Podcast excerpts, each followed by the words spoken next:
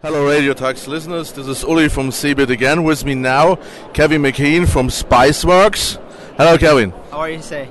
Okay, Kevin. Uh, as I just uh, get uh, informed from your um, colleague, you offer a free IT management software for small and mid caps. Correct. So, as we all know, there is no free lunch. How do you finance that?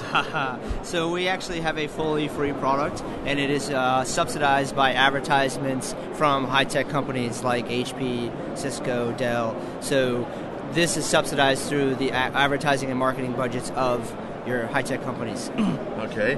And as I also get informed from your colleague, it can manage up to 500 users or desktops. Actually, we've raised the limit to a thousand devices as of December, uh, but we have many users, probably 4,000 installations now that are over a thousand devices. Uh, but the vast majority of our install base is one to a thousand devices. Okay.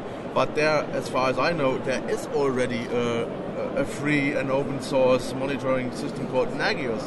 Why should I now take Spiceworks? Sure. So Nagios is a very specific uh, application level monitoring, and it's hard to set up. It's pretty complicated, and it spits out a lot of detailed information that the typical IT pro can't consume.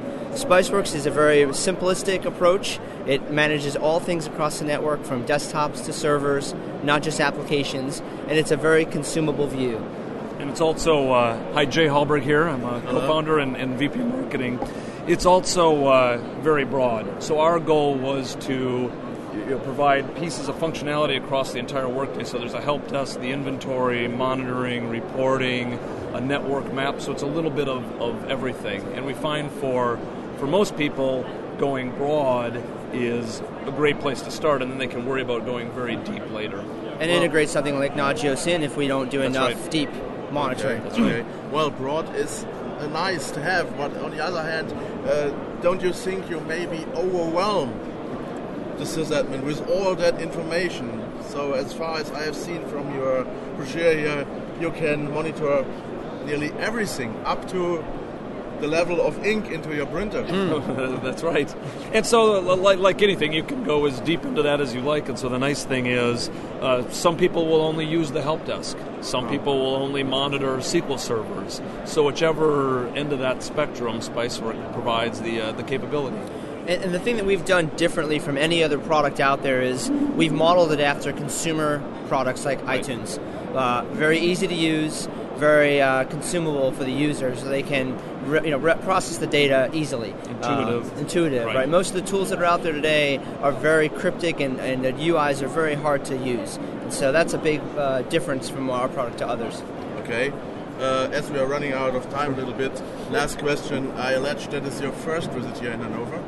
Uh, it is, yes. Yes. It is. And how do you feel here? How- What are your ex- impressions and expectations on CeBIT?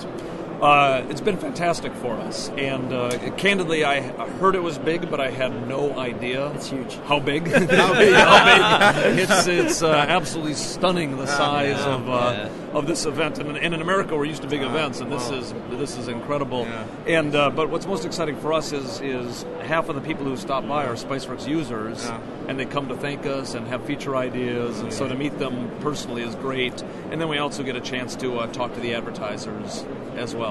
So it's a good, it's a good, very good meeting spot. Well, as I heard this morning, uh, CeBIT was already declared more or less death, but for that man, a lot of life. here. Yeah. That's right. Yeah. no public Yeah. viewing. Yeah.